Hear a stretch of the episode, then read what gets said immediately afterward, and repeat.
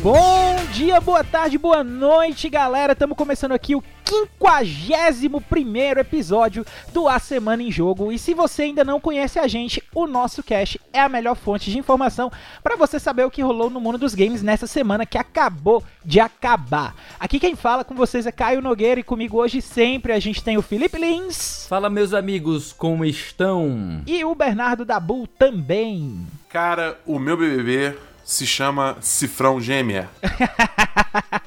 boa, boa, meu também tá bem parecido com isso. meu também tá bem parecido com isso. E é isso aí. Fica ligado que no episódio de hoje a gente vai ter. Konami anima e desanima a galera com rumores que iria parar de desenvolver jogos. Halo Infinite dará notícias mensalmente. A gente já torce para que a primeira não seja aí mais um adiamento, né? E a história de como um grupo de Reddit salvou a GameStop e deu um senhor preju em um monte de gente rica por aí. É, Será rapaz. que salvaram mesmo?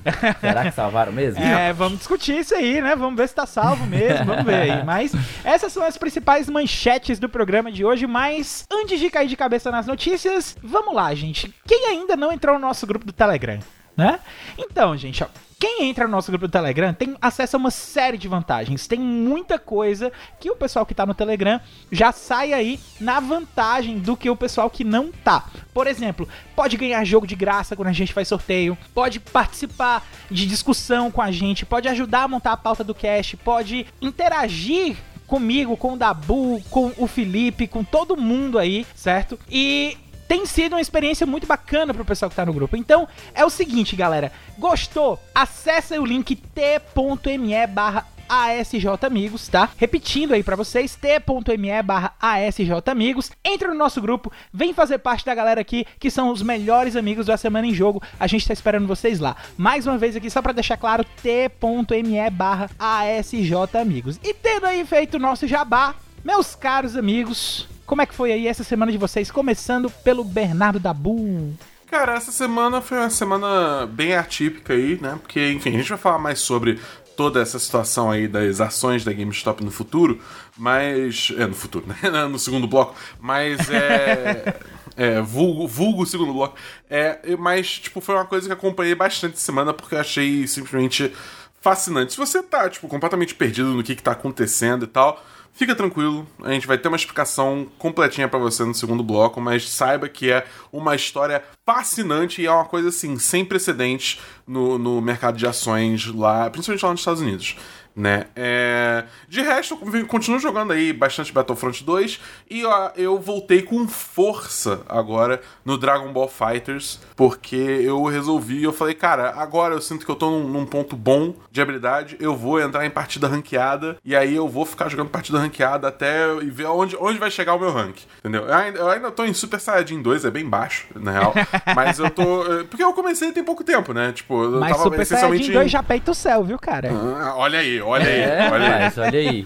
É. O tanto de tempo que o Goku levou para virar pelo menos Super Saiyajin 1, olha aí. Pois mas... é, pois é. Mas aí vamos ver onde que eu vou chegar para quem, pra quem joga e tá, gostaria de saber. O meu time é o Mestre Kami como primeiro personagem, seguido por Super Baby 2 e fechando com Goku Ultra Instinct.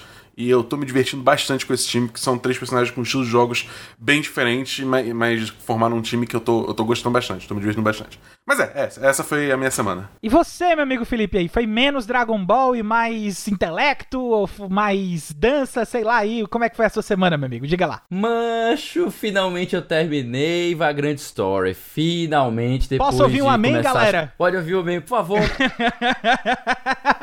um amém, pessoal, um amém, por favor. Amém, então, amém, amém. É, começado em dezembro, o Vagrant Story, né? Era um, um dos jogos da, do ano passado, acho que foi selecionado agora, não me lembro, acho que foi no meio do ano, lá para julho, lá para agosto foi selecionado o jogo do mês do Backlog Game Club. E na época eu comecei a jogar Joguei só um pouco porque eu tava ocupado com outras coisas. E acabei não terminando. E eu disse assim: quer saber? Eu vou terminar esse jogo, que esse jogo é bacana pra caramba. E fui aí. Eu tive essas primeiras semanas agora meio, meio atarefadas por conta do, no, do ano novo. E aí eu saí de viagem rapidamente com a minha mulher. E recebemos parentes aqui. Então acabamos tendo esse fim de ano agora muito, muito atribulado em relação a atender o pessoal e tudo mais e tal. Mas finalmente consegui ontem.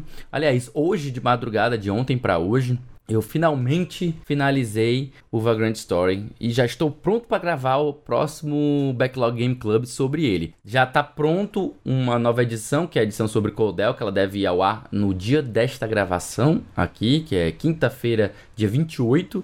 É, então, quem está acompanhando a gente no Backlog Game Club já pode chegar e procurar no seu agregador, que vai estar lá. E você, meu querido Caio, o que, que você nos conta de bom? O que, que de bom você fez essa semana? Cara, a minha semana foi bem interessante, porque é, foi full pai mode on a semana inteira, entendeu? Porque Eita, foi o seguinte, é, eu eu liguei o, o, o, os meus videogames no quarto do Dante, né? Porque eu. E, hum. e eu hum. tava com a TV, ah, Eu tive um probleminha com a TV da sala e acabei ligando os meus videogames lá no quarto do Dante. Ou seja, o Dante tá full mode no videogame, alucinado em plataforma. E. O menino virou gamer. E assim, é, é, tem sido interessante perceber a evolução dele, com, principalmente com, com jogos de plataforma, né? No meu PlayStation, no momento, eu tô com Sonic Mania instalado e tô com Hollow Knight. Knight. E ele é maluco pro Hollow Knight, cara. É, é, é impressionante. Nossa, é logo mais difícil. É, e assim, começou a semana, a gente ia começar a semana, ele andava, morrendo nos espinhos, caía na água, não entendia, né, o que tava acontecendo. Mas aí, se eu te falar que ontem ele já começou a pular os espinhos e a atacar os inimigos, cara. Nossa senhora, velho. E tipo assim, numa evolução de cinco dias, eu fiquei, meu Deus, essa geração já vem com, com Wi-Fi instalado. É, não é possível, Olha, eu vou brother. dizer que nem, nem essa geração, mas é a questão questão da, da, do condicionamento desde criança, né? Então, ele tem, uhum. ele tem dois anos, é isso? Dois anos e meio? É, ele tem dois anos, dois anos e seis meses. Isso, dois anos e seis meses. E ele já está é, pegando o controle para poder jogar, já está se acostumando. já tá, o, que, o que tu tem feito com ele em relação ao controle, a maioria das crianças não faz, porque hoje vive com tablets, com celulares. Então, eles são muito bons. Hoje, por exemplo, os meus sobrinhos são muito bons em manejar celular, em, em jogos jogos de touch nesse tipo de input, né? Então, eles não têm uhum. tanta, tanta familiaridade com o controle. Mas como eu, eu convenci o meu cunhado a dar de presente para ele um Switch, né? então, vai tá melhorar tá... um pouquinho Nossa, isso aí, né? Não, já finalizou o Mario, o Mario Odyssey, ele já finalizou o... Eu finalizei com ele, né? Porque é um pouco mais difícil, mas uhum. ele foi até o final, ele foi até o último chefe do Luigi's Mansion 3, então a gente finalizou juntos. Então foi muito bacana. Eu não tenho filho, mas tem, tem sobrinho para isso, né? é exatamente, exatamente. E assim, a gente tá a gente aqui em casa tá fei tem feito uma questão de evolução muito boa, né? Tanto no Sonic também, ele já é, ele não ele não conseguia pular os inimigos, agora ele já pula, já passa looping.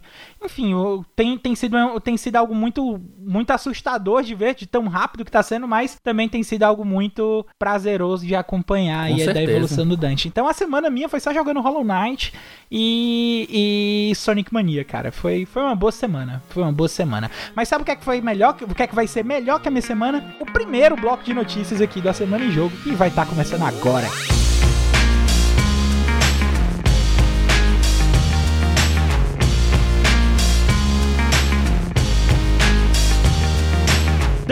Início aqui ao nosso foco nas notícias da semana, no nosso primeiro bloco da Semana em Jogo 51, nós temos aqui Konami diz não está abandonando o desenvolvimento de jogos. Notícia do Gabriel Sable do Manual dos Games. Eu vou fazer aqui uma, uma lida rápida na notícia, tá? Em um anúncio recente aos investidores, a Konami explicou que eles estavam dissolvendo as divisões de produção de videogame para responder ao rápido mercado que os cerca. De acordo com a declaração, a empresa não está fechando o negócio de videogames, mas apenas reestruturando e consolidando suas divisões atuais. Os últimos anos, especialmente após a saída de Hideo Kojima, a empresa se afastou amplamente do desenvolvimento ativo. Ela acabou concentrando-se em diversões de arcade e máquinas de jogos, mas não os abandonou totalmente. Além de seus lançamentos anuais do Pro Evolution Soccer, eles também lançaram jogos como Metal Gear Survive, Super Bowl MR e Contra Roll Corps, os quais receberam críticas mistas ou ruins. Bom, galera, é, a gente tem aqui, além dessas críticas mistas ou ruins, a gente pode observar também essa semana uma série de opiniões mistas a respeito da Konami, né? Tem aquele fã mais saudosista dizendo que a empresa precisa se reestruturar para poder fazer o jogo e tal, e que isso é uma boa notícia. E tem os fãs mais radicais dizendo que a empresa tem que morrer e vender os jogos todos, que é pra gente voltar até as coisas. A gente tá com uma coisa bem polarizada, não só nesse tipo de discussão, mas também em vários aspectos aí da, da nossa sociedade. A gente tem visto polarização aí em vários aspectos sociedade e tem gente trazendo polarização também para a opinião dos joguinhos. Então, e aí, Dabu, que lado que você tá? Você acha que a Konami tem que vender as coisas dela? Você acha que a Konami tem que se reestruturar para poder voltar a lançar joguinho? E aí, você é, você é Team Fica Konami ou Team Faliu Konami? Cara, é, para mim acho que a questão é que a Konami atualmente tá com um nome muito queimado no mercado depois da situação toda lá muito é, é, é reportada, né? Muito, muito saiu muita matéria sobre do, do, da situação do, do Kojima e da, do Metal Gear Solid 5, o Phantom Pain, né? Toda a questão de finalizar o jogo, condições de trabalho, sei o que, lá é, não deixaram o Kojima receber prêmio pelo próprio jogo. Foi muito bizarro aquilo. E aí acho que desde então todo mundo tem um olhar muito crítico a Konami com razão, né? Então talvez eles tentar reestruturar a empresa seja o primeiro passo que eles estejam dando para remontar essa imagem deles e voltar a realmente trabalhar essas franquias deles, né? É, vale lembrar que a Konami é uma empresa que ela não é só uma empresa de jogos, né? Lá, lá no Japão, especialmente, ela tem vários outros, é, é, outros departamentos que vendem outros tipos de produtos, salvo engano, tipo até vende, sei lá, geladeira, entendeu? Você consegue comprar uma geladeira uhum. da Konami, olha que conceito. É, então, então, tipo assim, estão muito longe de depender do, do braço de games deles para a empresa continuar é, faturando, é, tendo lucro, né? É, então eu não vejo isso como, tipo, a maior prioridade de todos os tempos para eles. Dito isso, eu também não vejo muito motivo para eles venderem as, as, propriedades intelectuais se eles ainda têm um plano de agir em cima delas, por mais que seja por jogos medíocres que nem, sei lá, Metal Gear Survive, entendeu? É, é... Eu, pessoalmente, gostaria muito, pessoalmente, gostaria muito que a Konami só, tipo, passasse essas propriedades intelectuais à frente. Eu acho que tem muitos outros estúdios que fariam muita coisa boa com essas propriedades intelectuais. Tipo, sei lá, imagina um Metal Gear na mão da Capcom, tá ligado? Eu fico pensando umas coisas meio assim.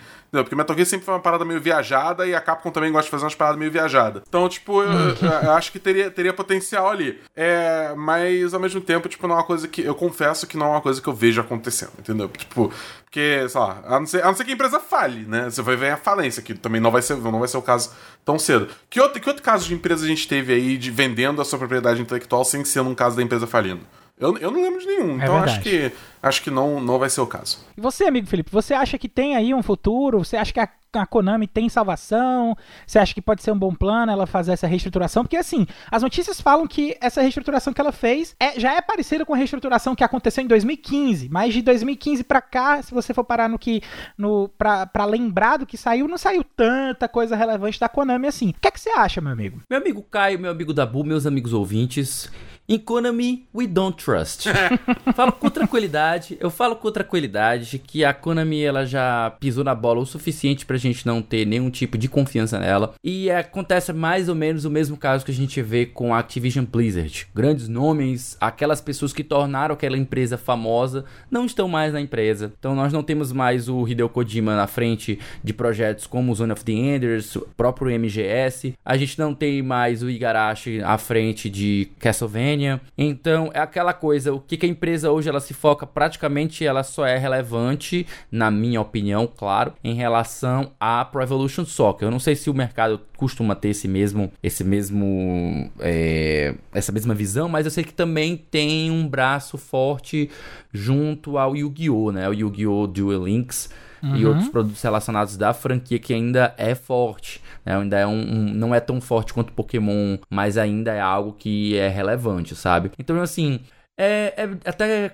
interessante que num ano como o do ano passado, que a gente viu tanta aquisição, né? Porra, a Microsoft comprar a Bethesda, tipo, porra, quem imaginaria, né? Quem diria? Sempre, sempre tem muita, muita especulação de aquisição. Então, na hora que saiu esse rumor, é divertido que rumor a gente não trata como verdade, mas a gente trata como exercício de, de especulação e exercício de, de sonhos mesmo, né? Pra galera montar o que, que eles acham que eles gostariam. Tipo, então é muito bacana ver na internet, especialmente no, nas redes sociais, no Twitter e tudo mais, a galera pirando no que seria a aquisição ideal deles, né? Sabe? Muita gente dizendo assim: ah, seria muito bom se a Microsoft comprasse. Aí outro, ah, não, queria que fosse a Sony que comprasse e tal. Ou então, sei lá, fulano e tal. Eu, assim, eu, sinceridade, eu acharia muito legal se ela vendesse as franquias dela para ou para Square ou para Capcom ou até para Sega, que viria de bom tamanho, porque estaria dentro ainda do Japão e dentro de empresas que são multiplataforma. Eu jamais ia querer ver ela cair nas mãos da Microsoft ou na mão da Sony ou ainda bate na madeira aqui três vezes na mão da Nintendo.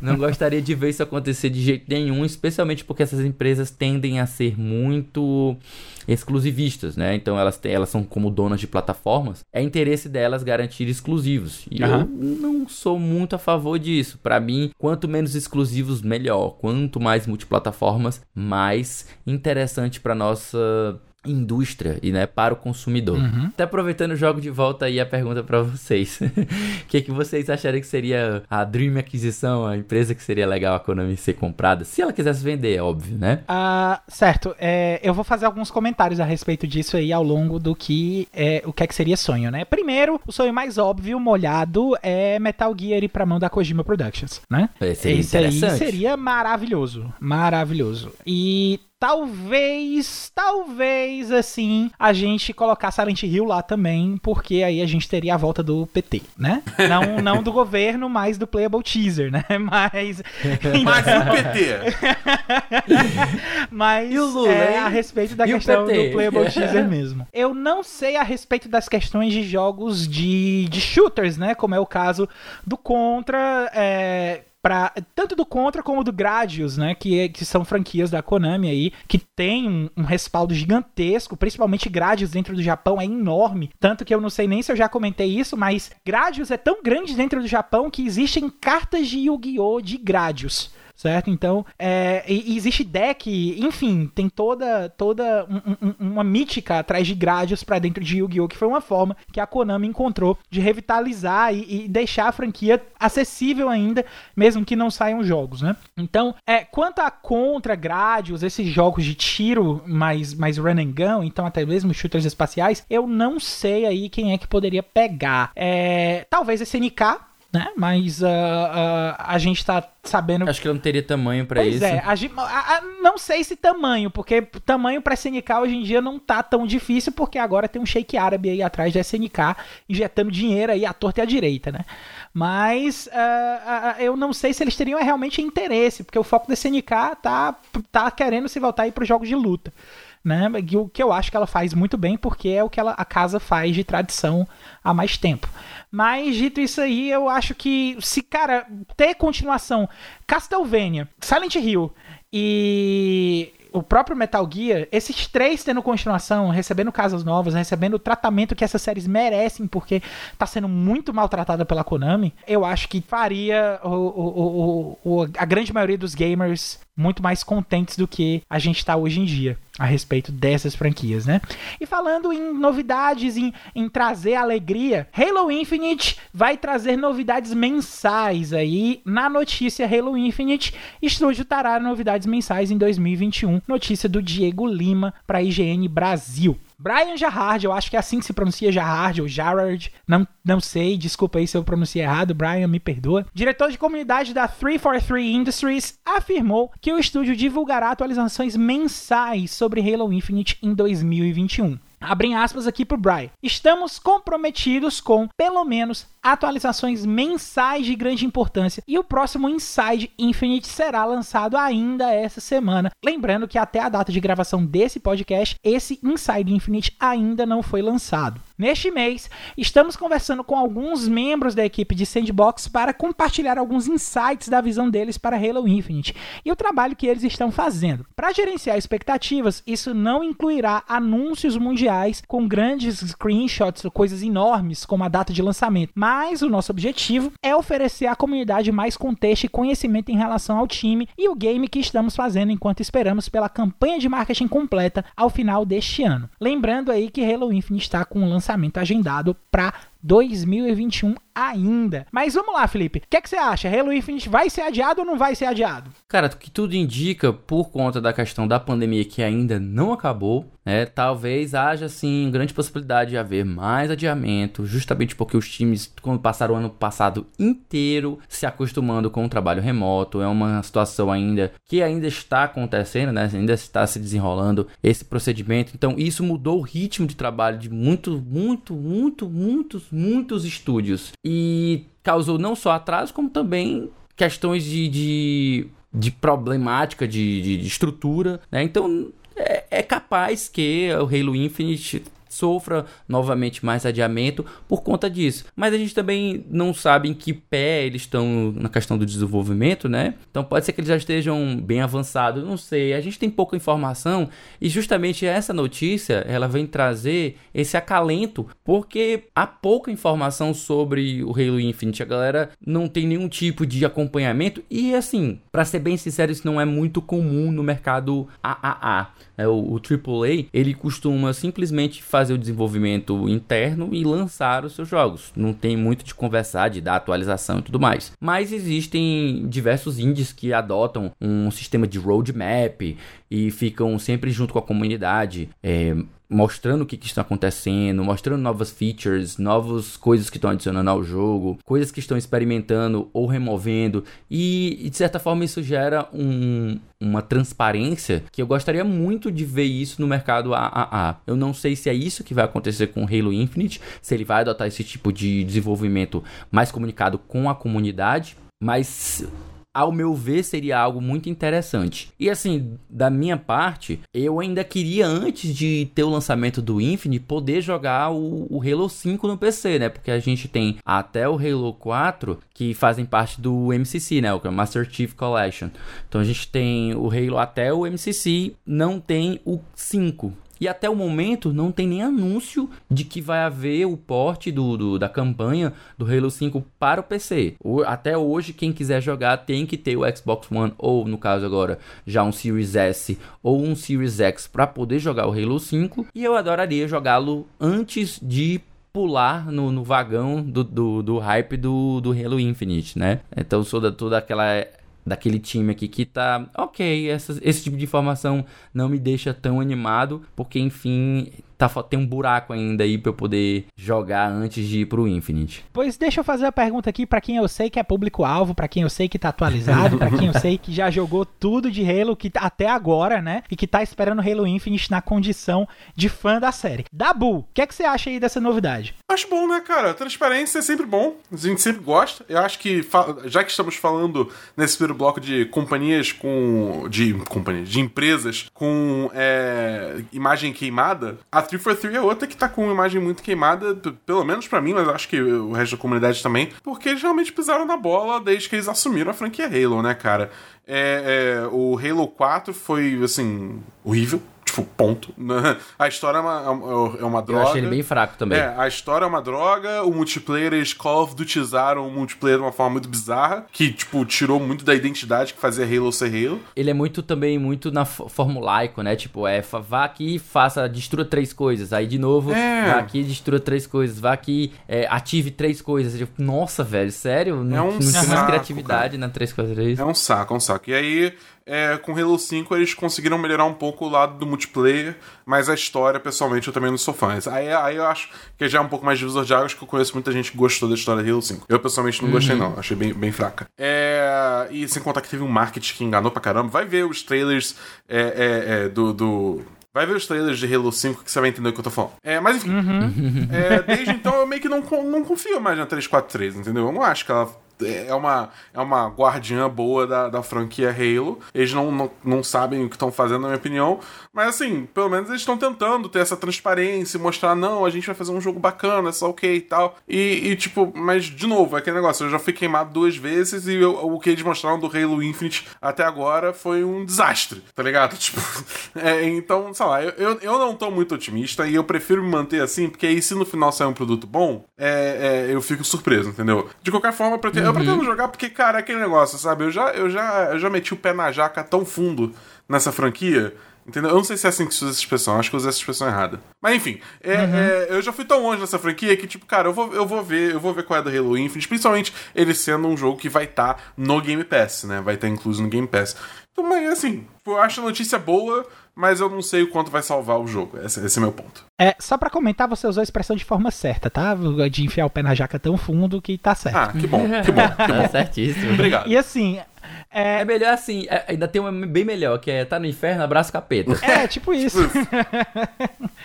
então, assim, é, eu acho que o pessoal pode estar tendo aí um backlash do que tanto você falou nessa notícia, como o Felipe falou na notícia passada, que é a respeito da questão da confiança, né? A gente tem visto aí que tem várias empresas perdendo credibilidade junto com os fãs e que isso está cada vez mais presente, dito aí tudo que está acontecendo com Cyberpunk, toda a situação que a CD Projekt Red está passando. Então, a- as empresas, é natural que as empresas queiram agora se preocupar com essa questão de transparência para poder ser o mais claro possível, não deixar ninguém enganado, nem um hype ser tão elevado. Então, eu não sei aí até que ponto é, realmente isso é preocupação de estúdio ou até que ponto isso é uma abordagem que eles estão tentando fazer para alterar essa questão do hype, né? Dito isso, é, eu devo dizer que Halo, eu joguei pouca coisa. Eu joguei Halo 1, joguei Halo 2 e joguei Halo Reach. Né? Não joguei Halo 3, não joguei Halo ODST, todo mundo fala pra eu jogar, e eu vou jogar, mas eu peço um pouquinho de paciência. tá? São os melhores.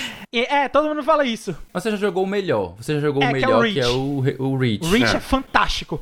Reach é fantástico.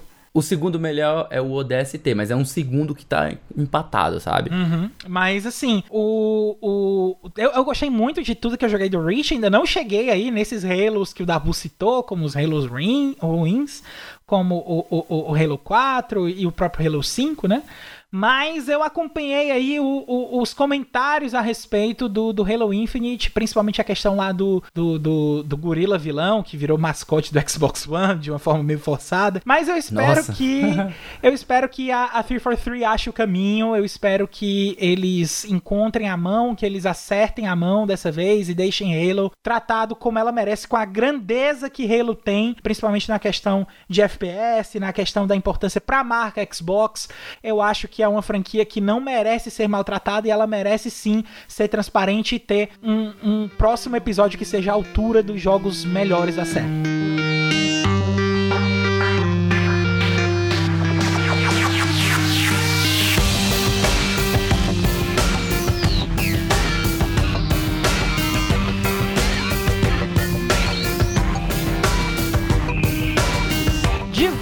Agora com o segundo bloco do A Semana em Jogo, número 51. Cara, eu tô muito feliz com esse número, tá, cara? Porque eu acho que quando a gente chegar em 54, a gente vai ter completado um ano oficialmente, né? Questão das 54 semanas. Mas eu já tô muito feliz só da gente estar no 51. Mas falando de felicidade pra loucuras, pra caos, pra circo pegando fogo.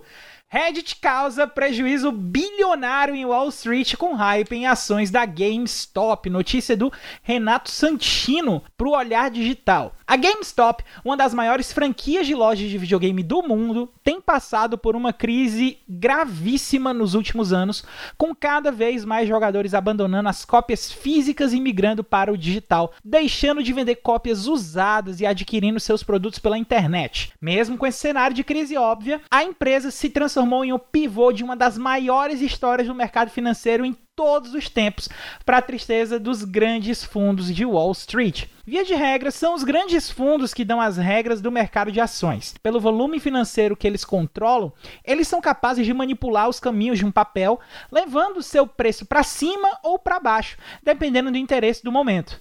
Há pouco que um investidor comum possa fazer contra isso, a não ser surfar nas tendências. Resumindo, a GameStop tinha muitos fundos enormes apostando na sua queda e forçando o mercado para baixo com grandes movimentações. Foi quando os usuários do Reddit começaram a comprar o papel de maneira desenfreada, com mais de 2 milhões de participantes no Reddit Wall Street Bets. E eles conseguiram mudar a tendência do mercado e criar um surto descontrolado de valorização. Ao operar no sentido contrário, vendendo com o objetivo de recomprar, as perdas podem ser infinitas. Não à toa, quando o mercado começa a virar, quem está vendido na ação procura recomprá-la o mais rápido possível para evitar um prejuízo gigantesco.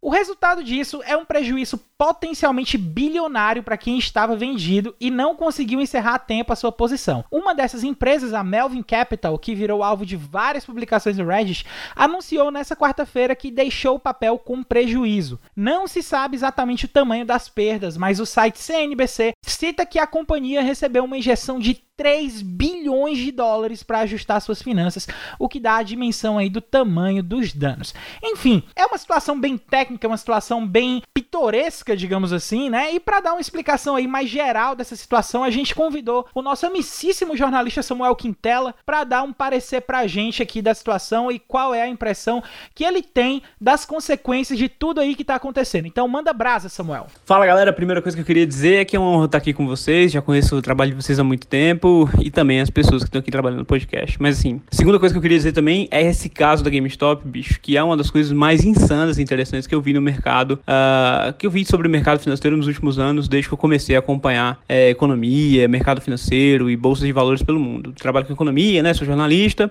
mas trabalho com economia, cobrindo economia há muito tempo. E uma das coisas mais interessantes que, que a gente pode falar sobre esse caso da Melvin Capital, do fundo de investimento e outros fundos que apostaram contra as ações da GameStop, é que essa estratégia fazia todo sentido, cara. É, apostar na, em, contra as ações da GameStop no momento de pandemia, em que as pessoas não estavam saindo tanto de casa para comprar jogos e, e, a própria empresa não tinha um, um, uma estratégia, não estava se renovando no mercado para é, entrar mais no mundo digital e, não, e, e também não estava fazendo nenhum tipo de investimento para mudar um pouco a estratégia da companhia, esse investimento, é, é, essa estratégia de investimento dos fundos fazia todo sentido. Uh, o problema foi que eles publicizaram isso abertamente, eles deixaram isso claro no mercado e tiveram uma resposta muito interessante de um grupo do, do Reddit que decidiu sei lá, apoiar a empresa, de, algum, de alguma forma dar um suporte, ou tinha um lance, sei lá, emocional. Eu, eu confesso que eu não li todas as, as discussões no subreddit, é, e isso fez com que os preços subissem muito é, é, de valor, como vocês já falaram. E, e é interessante porque isso está acontecendo no Brasil também. Hoje, quinta-feira, dia 28 de janeiro, quando eu estou falando com vocês, é, de 2021, a gente teve um caso muito parecido que aconteceu aqui no Brasil com as ações de uma resseguradora, a IRB, que teve um grupo de, de pessoas aqui no Brasil discutindo por WhatsApp mesmo, nas redes sociais também, que eles queriam fazer a mesma coisa e eles decidiram fazer uma compra coletiva das ações da IRB. E só hoje as ações cresceram cerca de 18%. É, é um salto muito grande para uma ação num dia só, de uma empresa que não está com as melhores das situações. E isso só revela um pouco da fragilidade da bolsa de valores como um todo, no, no mundo todo, na verdade, porque é, essa é uma estratégia que explora uma dinâmica simples e que baseia todo o funcionamento do, dos mercados financeiros, né, que é da oferta e da procura. A gente vê muito essa discussão no, na mídia brasileira e, e, muito ligado também a essa a questão do liberalismo, etc. Mas a bolsa de valores é basicamente isso. O, o, claro que você tem outros cenários que afetam a dinâmica de um, do valor de uma ação de uma empresa, como as estratégias, como é, a, o próprio cenário mundial, se, se tem um governo apostando em tal setor da economia e aquela empresa está fazendo investimentos para se colocar bem no mercado, isso pode afetar, é claro. Mas assim, é, essa toda essa história da GameStop revela uma fragilidade muito grande que são desses grupos uh, que estão decididos a fazer compras coletivas e podem sim afetar muito o preço de uma ação e afetar o mercado como um todo. E há um grande muito risco disso porque você pode criar bolhas dentro do mercado e isso pode causar um, um problema muito grande para a população como um todo, porque a dinâmica do mercado mudou muito recentemente.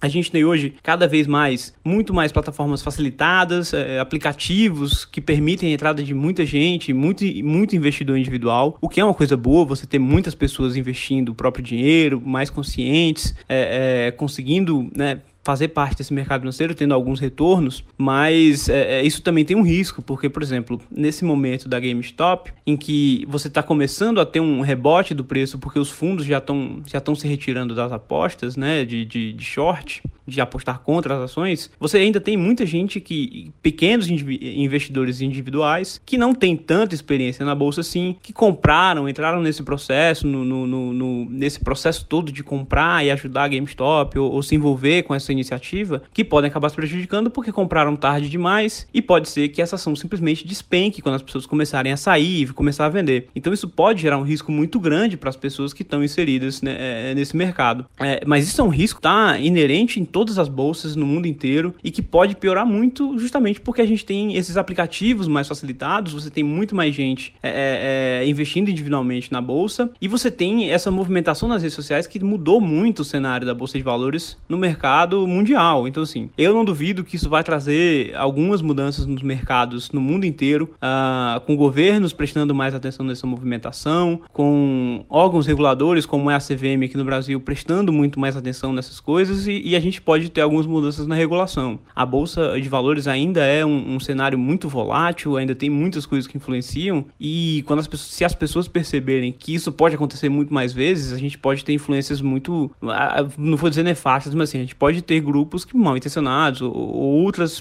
situações acontecendo que podem prejudicar muita gente na bolsa. Então, assim, é, é um cenário muito complicado. Um, um, dos casos que a gente pode falar, por exemplo, que, que, que, eu me lembro de cabeça, assim, é que muita gente, tem muitos é, gurus aí de investimento hoje na internet que recomendam a compra de ações, eles estão ali assessorando, ou estão nas redes sociais, num grupo, num, num Telegram, ou até mesmo no WhatsApp, grupos, grupos fechados em que eles fazem recomendações e que eles recomendam uma certa ação, mas na verdade eles já compraram um papel e quando esse grupo assessorado por eles faz a compra, é, é, é, o preço da ação acaba subindo e ele tem um retorno que ele, por, por, já ter entrado muito antes nesse movimento, que é o que a gente chama de front running, né? Então, assim, é, é todos esses movimentos são muito perigosos, são muito complicados e, assim, a gente também não pode, é, não dá para criticar muito essa ação não dá para repreender muito essa ação orgânica que a gente teve é, pela GameStop, mas também a gente precisa olhar com, com alguns bons olhos e também ter um pouco de cuidado com todos esses impactos.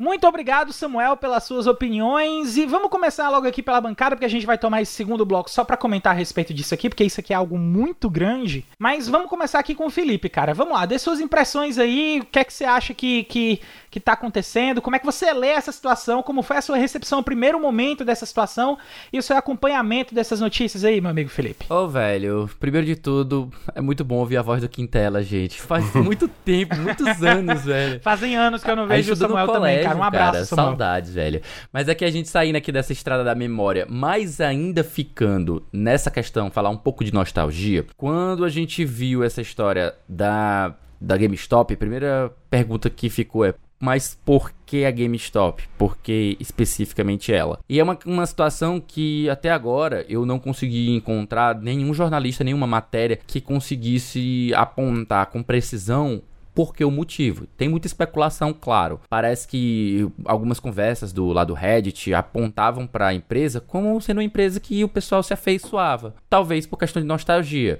Você imagine aí pessoas que hoje têm seus 30, 40 anos, que passaram a, poxa, a GameStop existe desde os anos 80, acho que desde 84. E daí ela veio, ela viveu os anos 90, os anos 2000, é, os anos 2010 e tal. Uma empresa que muita gente deve ter na memória aí filas esperando pela por, pelo lançamento de um console ou de um jogo específico, onde fez amizades, ah, sei lá, se meteu em treta, tem muita história para contar, né? E aí, é natural que, sei lá, ela esteja, seja uma empresa que algumas pessoas tenham um certo carinho por ela e tal. Daí Talvez por isso, por essa situação que ela se encontra hoje de decadência, até por conta da, da migração do mercado todo para o mercado digital, a gente tenha esse, esse momento difícil para ela, né? A gente até lembra do ano passado, com mais ou menos no começo aqui do Semana em Jogo, que a gente comentou, uma das primeiras notícias foi a contratação do, do ex-CEO da Nintendo, o Red Fizame, que foi convidado, né? Foi, foi convidado chamado, pra, contra, contratado para integrar o grupo de gestores da GameStop para poder apresentar alguma, utilizar né, a experiência dele para apresentar alguma, uma,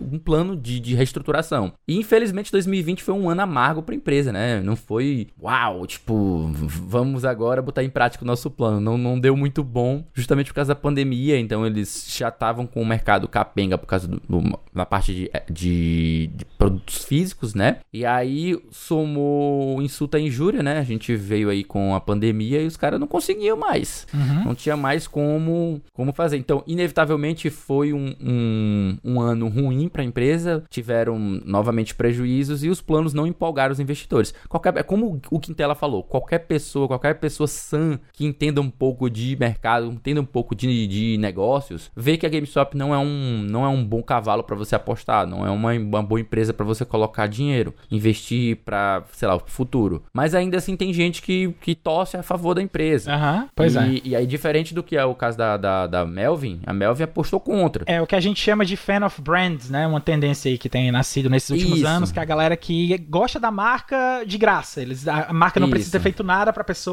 É só a questão da, da relação da pessoa com a marca que faz com que a pessoa seja fã. Perfeito, perfeito. E daí eu, eu, eu resolvi acompanhar, então, inclusive eu fiquei bem, tô bem de perto aqui, vendo todas as notícias, lendo material em inglês, material em português, é, caçando é, Twitter, caçando no próprio Reddit algumas informações, fui em algumas, alguns sites de economia também para ampliar mais os meus conhecimentos. Eu já, já invisto na bolsa há uns seis meses, mais ou menos, então também venho estudado há seis meses que eu já fiz dois cursos, então, tipo assim, eu já tenho uma certa familiaridade, uma certa familiaridade com esse tema, e aí me interessou muito, muito, muito mesmo, porque justamente eu estou nesse momento estudando e aprendendo cada vez mais sobre esse mercado, e quando eu vi isso, foi a fusão dos dois mundos, né? A fusão dos videogames, do mundo dos videogames, com a fusão do, do mercado de, da bolsa de valores. E aí eu fiquei interessantíssimo. E é, que- é como o Quintela falou, é, é uma situação que é perigosa, ela tem a, a possibilidade de ser reproduzida em outros, em outros casos, né? E isso pode gerar uma série de efeitos de, de esquema de pirâmide, sabe? Que as pessoas que organizam esse tipo de ação, elas chegam logo no começo, aí as pessoas que vão embarcando depois, elas vão é, se metendo nesse meio. Mas assim, eu tô super afim de fazer a produção de um podcast inteiro pra comentar sobre esse assunto e não só, não, não mexendo com a parte de jogos e tudo mais, mas sim abordando com tudo que eu sei sobre a bolsa, né? Tudo que eu sei sobre o mercado, pra gente meio que usar esse caso, pra gente tirar lições e pra gente aprender alguma coisa, aproveitar e aprender algo sobre a bolsa. E eu acho isso interessantíssimo e com uma série de desdobramentos e repercussões que podem impactar não só o Brasil, como o mundo todo que, que mexe com questões de ações. É, eu concordo, eu concordo que tem muita lição pra ser tirada a respeito dessa situação também. Mas eu quero ouvir qual foi a lição que o Dabu tirou dessa situação, porque o Dabu, ele, eu acho que de nós, nós três aqui, o Dabu era o que tava acompanhando isso aí desde o começo. O Dabu viu as primeiras movimentações no Twitter, viu como é que tava aquela coisa desde o começo. Então, Dabu, o que é que você aprendeu com isso aí? É, antes do falar isso, só vou deixar claro que, assim, é, a gente tá gravando esse podcast no dia 29 de janeiro, né? É, É, essa segunda podca- parte a gente deixou pra gravar na É, sexta, ex- porque a exatamente. notícia tava se desdobrando muito na quinta e não tinha como a gente comentar ainda com tanto de coisa que tá acontecendo. Exatamente. Esse podcast vai, deve estar indo ao ar no dia 1 de fevereiro e a pessoa que está escutando isso vai saber se está escutando no próprio dia 1 né? Então vai dizer que essa história está se desenvolvendo muito, muito, muito rápido. Então a gente está trazendo aqui as informações que a gente tem na data de gravação. É muito possível que novos desdobramentos tenham acontecido depois que a gente gravou. Então eu só vou deixar isso ressaltado porque é possível que alguma coisa tenha mudado, tenha alguma coisa atualizada e. Enfim, né? É- é- Mas dado que essa notícia está tá se desenvolvendo rapidamente, eu acho importante ressaltar isso. Com certeza. Di- Dito isso, eu sou de uma opinião um pouquinho diferente do Eu não acho que o fato Hum. da GameStop ser a GameStop tem qualquer coisa a ver com, com essa história. É, eu acho que a questão Uhum. toda é que você teve. é, do nada esse podcast virou um podcast financeiro, né? Mas vamos lá. É, to- você, você tem a ação de short, né? De short, pra, pra galera que não sabe, porque novamente esse podcast era- até hoje não era um podcast financeiro, é basicamente você, você apostar contra uma empresa. Você pega emprestado as ações daquela empresa e aí você meio que é, vende elas.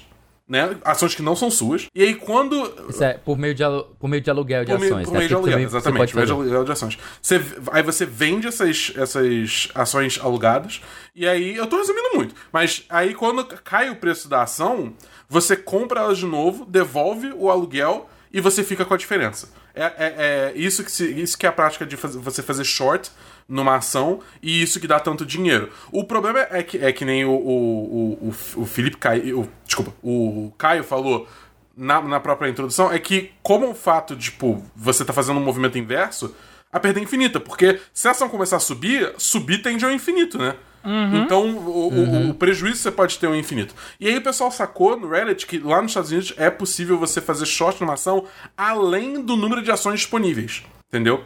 E é, o número de ações shortadas era 140% das ações disponíveis. Tinha 40% a mais. O- 40% é. a mais, né? 40% a mais, exatamente. Nossa. É, é, e aí um usuário chamado Deep Fucking Value no Reddit, ele reparou isso muito tempo atrás e botou, tipo, uma grana nessas ações. Já meio que apostando nisso e todo mês ele ia postando os resultados. Eventualmente, a galera, o resto da galera do Reddit começou a sacar o que estava acontecendo e todo mundo começou a entrar no, entrar no bonde. E aí isso foi virando uma tsunami absurda que, cara, é, é- assim, é uma bolha, né? Tipo, a GameStop não vale 300, 400 dólares a ação. Isso eventualmente vai cair. jeito nenhum. Mas o, o que tá fazendo esse valor ficar tão alto é porque, um, você tem muita gente comprando pra segurar as ações, muito nesse movimento de, tipo, meio que mandar o mercado de ações, né, Wall Street, se ferrar, porque eles sabem que se eles segurarem aquelas ações, as empresas lá vão,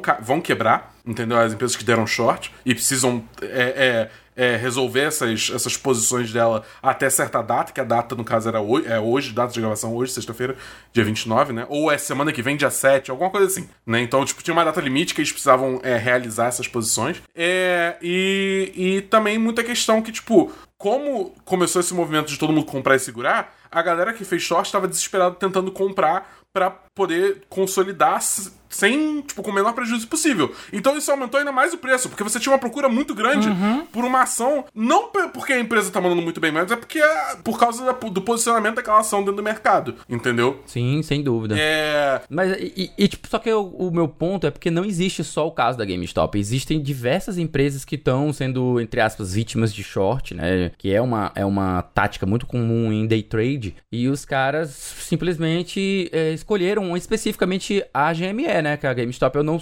A questão é essa. Por que, que de tantas opções, com tantos casos, eles escolheram especificamente a GME? E aí é a questão. Pode ter sido simplesmente coincidência, pode ter sido. Algumas pessoas especulam que tem algo a ver com essa questão da, da, da nostalgia, do, do, sei lá, de gostar da empresa. Então, tipo assim, eu tô deixando bem claro. Isso é uma especulação que alguns jornalistas que estão estudando sobre esse caso estão fazendo. Mas o motivo real a gente não sabe. Pode ser que simplesmente foi a que calhou de tantas empresas lá que estavam é, é, vi- como é, sendo alvo de shorts, eles resolveram escolher isso. Por que exatamente a Melvin Capital? Por que não outras empresas? Tá? É, é- é esse o ponto que eu, eu quero tocar. Não, eu, eu entendo que o seu ponto de, de que você discorda é só aquela questão de, tipo, eu, nem eu sei exatamente dizer É, não. por que que é. É, só sabe? porque, tipo assim, eu, te- eu tendo a achar que o, o. De novo, assim, também, né? Eu, eu não sou nenhum expert, então eu posso muito bem estar errado. Mas é, tendo acompanhado isso desde o início, a minha avaliação é que muito mais por causa da, da, da posição dessas empresas em- no aspecto de short. Entendeu? De estar. do, do, das ações da GameStop estarem tão shortadas, vou, vou, vou criar essa expressão aqui, que chamou a atenção dessa galera, entendeu? Tanto que você vê que outras empresas que estão sendo também, é, é, digamos assim, é, desafiadas na posição de short. Shortadas. É, são- é o que? A AMC, que, tipo, tá notoriamente se dando muito mal por causa da pandemia aí, que todos. Que é uma, a AMC é uma, é, uma, é uma cadeia de cinemas, é, é uma corrente de cinemas no- nos Estados Unidos, é, que, obviamente, com a pandemia quebrou as pernas dela, legal. É Nokia, que também notoriamente ficou muito pra trás aí na briga de smartphones, né? É, que mais? BlackBerry. Preciso falar alguma Eu coisa, acho- entendeu? É tipo... Eu acho que desses nomes, o que mais me impactou foi a, a Blockbuster, cara. Que, que resvalou na Blockbuster esse negócio e Blockbuster valorizou também. Foi, foi Cara, muito cara. engraçado, cara. Dó... É isso, é- eles também. É isso, quando a gente fala que não é só a GME, é porque tem outras empresas que também tá acontecendo a mesmíssima que coisa. eu acho- O caso da GME é mais emblemático, né? Só lembrando aqui que GME é o ticker, né? O, o, o- o número de identificação, a sigla de identificação mercado de dela ações. no mercado, né? Mercado de ações. Então é, é- é bizarro que ela que tomou as proporções maiores, né? Tipo, a, a, antes disso, lá pra. Isso não começou agora também, né? É, isso teve início lá em, salvo engano, em agosto de 2020 começaram a ter as primeiras subidas. Antes disso, o preço da ação da, da, da GameStop era 5 dólares. Quando chegou mais ou menos ali em agosto, ela, ela deu uma subidinha e ela tava na, beirando ali os 40 dólares, o que já é o, um dos maiores preços uhum. que ela atingiu uhum. na vida. Ela já chegou a valer no seu, nos seus momentos dourados 60 dólares. Então ela valer 40 dólares depois de um tempo que ela passou desde 2016 até 2019 inteiro custando 5 dólares, ela já está custando 40 dólares, já é algo que assim, poxa, ela já retornou a patamares que fazia muito tempo que ela não estava. E aí disparar pular para chegar a 300 dólares, que tipo, é quase uma Coca-Cola, talvez. Não, a Coca-Cola acho que ainda é mais. A Coca-Cola acho que Tô dando uma olhada aqui é enquanto a gente conversa e... para poder confirmar essa informação. É, é. E, e, ela tinha possibilidade de subir mais. Se as empresas não tivessem travado essa essa parada, até porque, tipo, até atualizando a informação que o, o Quintela trouxe, as empresas, as casas de câmbio de, de, de, corretagem, elas travaram a compra justamente pra evitar que ela subisse mais ainda, porque tinha Redditor que tava lá anunciando que ele só ia largar o osso depois que o, o, a, a, o, o, preço da ação tivesse mais de 800 dólares. Uma coisa completamente impensável. então, Isso lá, não ó. existe. Isso, e lembrando, né? Essa diferença do, do, valor da ação multiplicado pelo número de ações que a empresa fez o short, né? Era o tamanho do rombo, o tamanho do prejuízo. E o negócio era já era a casa dos milhões, dos milhões. Eu, tipo assim, quando ela parou em 390, mais ou menos 395, acho que já dava pra gente calcular um prejuízo de praticamente 40 milhões de dólares, que foi acho que mais uhum. ou menos uhum. no momento em que a empresa saiu. Isso se a gente considerar 100 mil ações, digamos.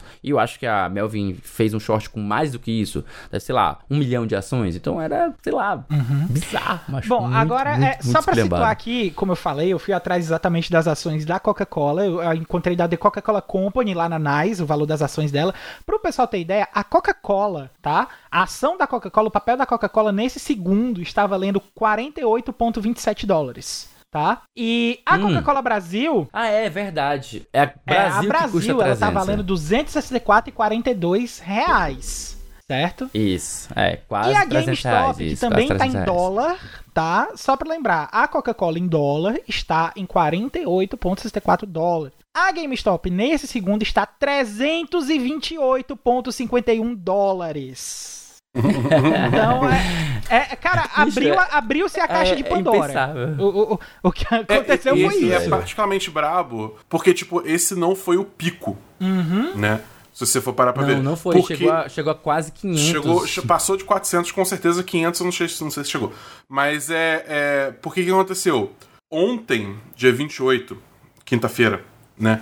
é, vários aplicativos de, de, digamos assim, de investidor de varejo. Né? Porque, tipo, investidor de varejo é o que está se chamando os investidores pequenos, digamos assim, pessoa física. Não essas empresas, esses fundos de investimento gigantescos com milhões Sim. e milhões, às vezes bilhões de dólares para investir, né? É a gente é, que vende é, compração, é, é a gente que vende compração pelo celular. É o, fa é o famoso isso, gente é, que nem a gente. Gente como a gente. gente que, isso, gente, gente como a gente, isso. Isso, exatamente. É, vários aplicativos desses, mas especialmente um chamado Robinhood, né, que sempre se posicionou, toda sua mensagem era tipo, não, a gente ajuda o cara pequeno a se fazer no mercado, entendeu? Só que hum. é, dá a chance para ele de, de, ter sucesso, o quê? O que, que ele fez? Ele bloqueou só a compra de, de, de ações da GameStop, entendeu? Nada é, Isso por si só já, já existe é, isso por si só já, já alguns falam que configura manipulação de mercado. Você, tipo, limitar Sim, a, a compra de só uma parcela, entendeu? E ainda assim permitir a venda. E aí você ainda piora, porque depois, esse mesmo aplicativo Robinhood, ele começou a, a vender as posições das pessoas, vender as ações das pessoas, sem elas falarem. Tava fazendo, o, tava fazendo o, aquela prática de, de, de, de, É share, que é aquela que você pega emprestado ou não, né? Não, não, não, não, short não. Não, não, não, é, isso é outra coisa. É, não, a, o aluguel de é. ações é outra coisa. É. O aluguel aí... de ações é justamente o que o pessoal usa para fazer o short, apesar de não ser a única. Ela tava, única ela forma tava de só literalmente vendendo outro, as ações das pessoas sem autorização delas. Só. Exatamente. para poder baixar, pra baixar é, o valor da, da. Exatamente. O que, isso faz? Quando você. Exatamente. Não, regulação não, intervenção é, mesmo. exatamente. Uhum. Manipulação. É. Mas aí qual que é, qual que é o rolê? Obviamente, isso fez despencar o preço. O preço que já estava acima de 400 dólares caiu para tipo, abaixo de 150. Porque, né, toda a galera que tava comprando simplesmente sumiu do mercado. É, e o bagulho fica ainda mais estranho, porque um, uma, digamos assim, das, dos grandes players por trás do Robin Hood é uma empresa chamada Citadel. Uhum. Essa mesma Citadel foi uma das empresas que entrou para resgatar a Melvin Capital, que foi quem que, quebrou as pernas no início dessa treta toda. Uhum. Entendeu? Então, tipo, já começa aí a, a criar uma teia de, tipo, de, de coincidências que parece muito que é Wall Street, tipo, ah, não, a gente. Ah, mercado livre, sei lá o quê. Ah, todo mundo tem chance de se fazer aqui, mas na hora que, que, uhum. que, a uhum. galera começa a se dar bem a custo deles, não, não, vamos mudar a regra do jogo aqui. Para a compra, é, é... vamos vender por automático. Então, tá muito estranho. Tipo, assim, isso já chamou a atenção de senadores, de, de deputados lá dos Estados Unidos. Tem uma galera já. A Elizabeth Warren, que ela é abertamente contra a liberdade que tem os fundos de investimento, ela se pronunciou logo no comecinho ela voltou, né, a tocar no assunto, porque há muito tempo que ela bate nessa tecla. Os fundos de investimentos, que é o caso da Melvin Capital, eles têm muitas regalias em relação é, é, a direitos que eles têm que o consumidor padrão, né, o investidor padrão, gente como a gente, não tem. Então, é, é desonesto já desde o começo, porque já é um treco desbalanceado. Porque para fazer parte desses fundos de investimento, você tem que ter muito dinheiro. Uhum. Você tem que ter muito, muito, muita grana. E aí você já tem muita grana, entra para um fundo desse que goza de, de um monte de, de regalia que os outros não têm. E aí esse montante que eles movem de dinheiro desequilibra a parada e faz com que você manipule efetivamente o mercado, como a gente falou e como a própria matéria diz. Manipula o mercado. Então é um jogo, voltando aqui para o nosso universo de jogo, não deixa de ser, né? É um jogo de cartas marcadas. É um jogo em que tem player usando cheat. É. Então a parada é muito bizarra, é muito bizarra, é muito é, desonesta. Então tem muita gente lá querendo regular há muito tempo e obviamente tem a galera liberal que diz não, que é liberal só quando convém, né? Que não, vamos deixar o mercado livre aí, ele se autorregula, é, regula, aí... tem a mão invisível do mercado. Pois tá aí ó, a mão do visível do mercado te dando um tapa e tu reclamando, chorando é, pra papai é, pra fazer é, alguma é coisa. É, é, bem isso. E cara. assim, tem muita gente que reclama, tipo, falando, ah, não, mas isso aí quem vai se ferrar é o cara pequeno, porque no final quem vai tomar todo o prejuízo quando essa febre acabar vai ser ele. Tipo, cara, mais ou menos, sabe? Se você for entrar no próprio. Se ele vender a ação, é, se ele é, vender tipo, a ação, sim, como, vai como, tomar prejuízo. É, é, uma, é aquele negócio, você tem que ficar prestando atenção, né? Mas você vê já no próprio Wall Street Bets vários posts, pessoas falando, tipo, cara, como essa semana literalmente mudou a vida da pessoa, entendeu? Tipo, sim. como ela conseguiu é, é, pagar por é, cirurgia que alguém da família precisava muito, não tinha como pagar, mas aí conseguiu é, tacar um, um, pouco de grana nisso aí, virou muita grana e agora consegue pagar cirurgia. Entendeu? Coisas, histórias assim que, tipo, a pessoa tá vivendo essencialmente, tipo, no limite, assim, entendeu? Tipo, é, é todo o dinheiro do salário ia embora uhum. quase que instantaneamente e não sabia o dia da manhã que se grava, entendeu? E aí que tá, é aí que mora o perigo que eu falei de, de ações organizadas desse jeito. Essas ações orquestradas, no, olha só, nessa, nessa história aí é vilão contra vilão, é gente errada contra gente errada. Claro que um, um deles é um movimento, é um contra-movimento, né, que tá causando de propósito isso, mas não é para ser a norma você ter esse tipo de contra-movimento.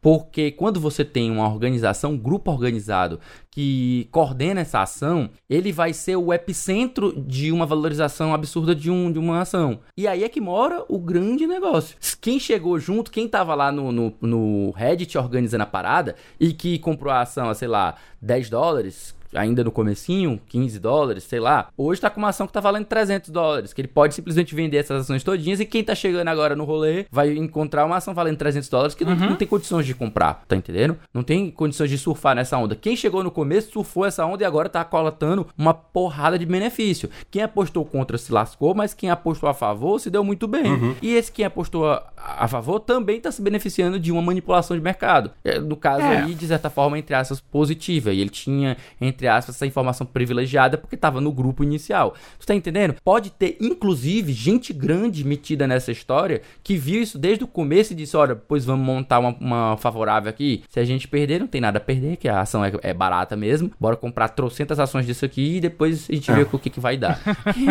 e tá aí, a merda acontecendo. É, né? Essa galera aí. Eu acho que a parada é justamente essa. Tá, acontecendo ainda. A gente tá vendo também que parece que vai ter vai, o, o SEC, né, o SEC, que é um órgão lá que, do, do governo americano que serve para regular esse tipo de coisa, e o próprio Senado e, e, e, a Câmara de Deputados vão entrar e começar a fazer investigações em cima disso, porque claramente, tipo, uhum. teve treta aí, principalmente com esses últimos casos aí do Robin Hood, né? Então tem muita coisa pra desdobrar ainda, capaz de semana que vem a gente tá falando Sim, disso de novo, né? Eu acho que, gente, eu acho que inclusive, é, a gente vai falar enfim, disso na semana que vem é, de novo. É, não, eu também acho, mas, é, enfim, até agora, até a data hoje, de novo, 29 de junho, é de, de junho, quê?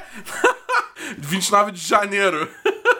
Até é, 29 de janeiro de 2021 são essas informações que a gente tem aí para trazer para vocês. Mas fica ligado que semana que vem a gente, a gente traz a conclusão dessa história, se tiver Bom, conclusão, eu, né? Porque a gente também. já tá fazendo as previsões aqui de que na semana que vem a gente vai continuar falando desse tópico, mas e jogo, gente? E se eu quiser jogar alguma coisa na semana que vem? Meu amigo Felipe, o que é que eu faço aí para saber o que é que eu vou fazer para jogar na semana que vem? Essa, como sempre, eu respondo fácil, tá na ponta da língua. É só colar aqui na lista com os lançamentos da semana que vem, que a gente do A Semana em Jogo preparou para vocês.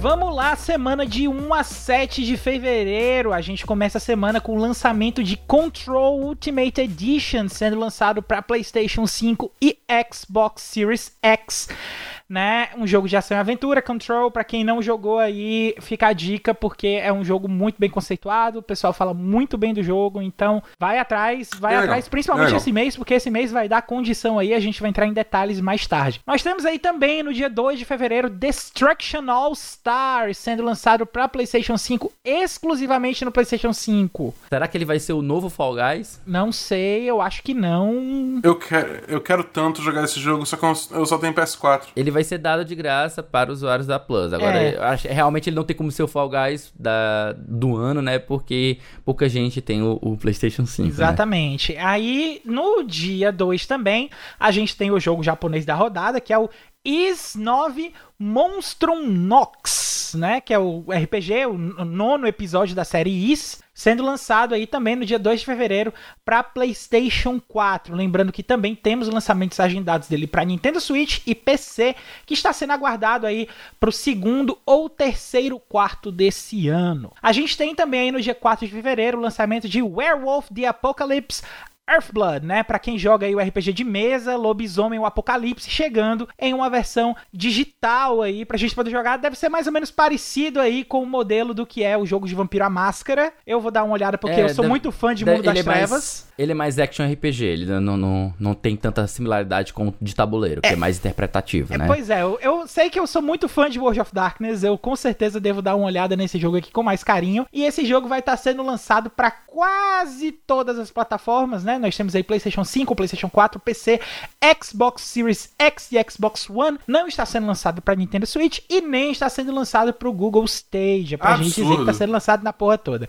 Também Absurdo. acho que vai deixar de vender muito porque não está sendo lançado no Google Stage. E temos aí também no dia 5 de fevereiro The Neo Collection chegando para PlayStation 5, compilação dos dois primeiros jogos, dois únicos jogos da série Nioh, né? Para quem não, para quem não jogou Nioh, é uma série de jogos que é um Souls-like com mecânicas de combate mais rápidas, porque é feita pelo mesmo pessoal que faz Dynasty Warriors, e eles não sabem fazer combate lento, o negócio tem que ser frenético.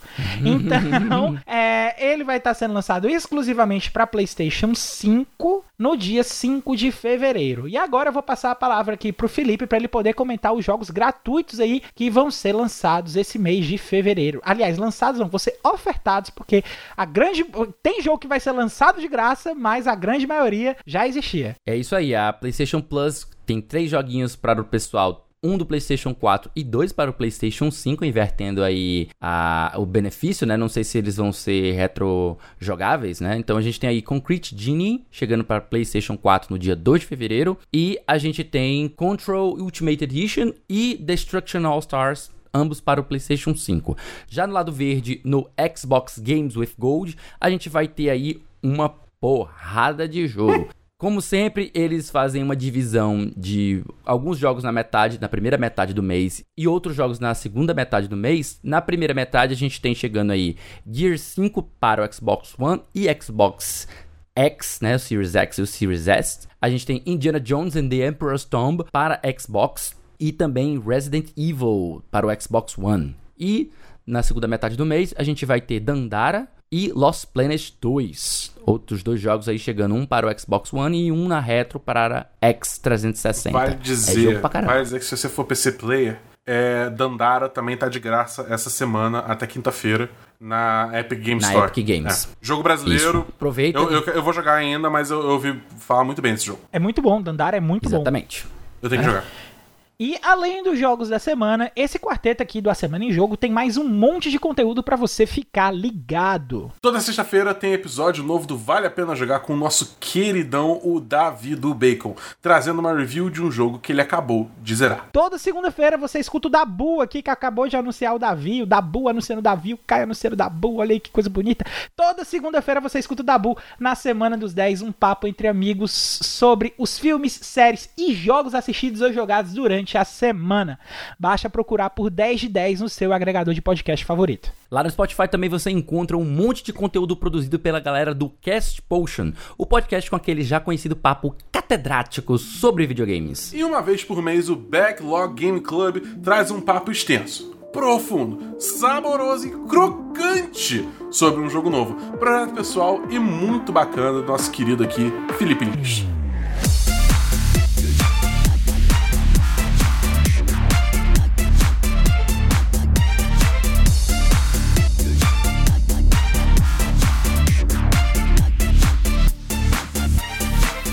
Foi o 51 primeiro episódio do A Semana em Jogo. Se você ouviu até aqui, meu muitíssimo obrigado. E se você gostou do episódio, assina aí o feed do cast e fica ligado que semana que vem tem mais. Antes de encerrar o cast, eu deixo aqui o nosso muito obrigado também pro pessoal do Manual dos Games, da IGN Brasil e do Olhar Digital pelas notícias lidas nessa edição do cast. Também queria mandar outro agradecimento aí pro Samuel pela participação que ele mandou. Samuel, seja muito bem-vindo, apareça mais vezes, sempre que você quiser aqui. Tamo junto, meu cara. Deixamos aqui também o convite para quem quiser entrar no grupo do Telegram e trocar uma ideia mais direta com a equipe do A Semana em Jogo. Basta acessar o link t.me barra ASJamigos. Estamos esperando por vocês lá. E para finalizar, que tal seguir a gente nas nossas redes sociais? Eu tô no arroba foi o Caio no Twitter. Você me encontra no Twitter ou no Instagram como arroba o Felipe e também no Twitch. E eu tô no Twitter como arroba BEDabu. No mais é isso, galera. Eu sou o Caio, vou ficando por aqui. A rima não veio e a caixa de Pandora tá aberta, pessoal. Tchau, tchau. Valeu, galera!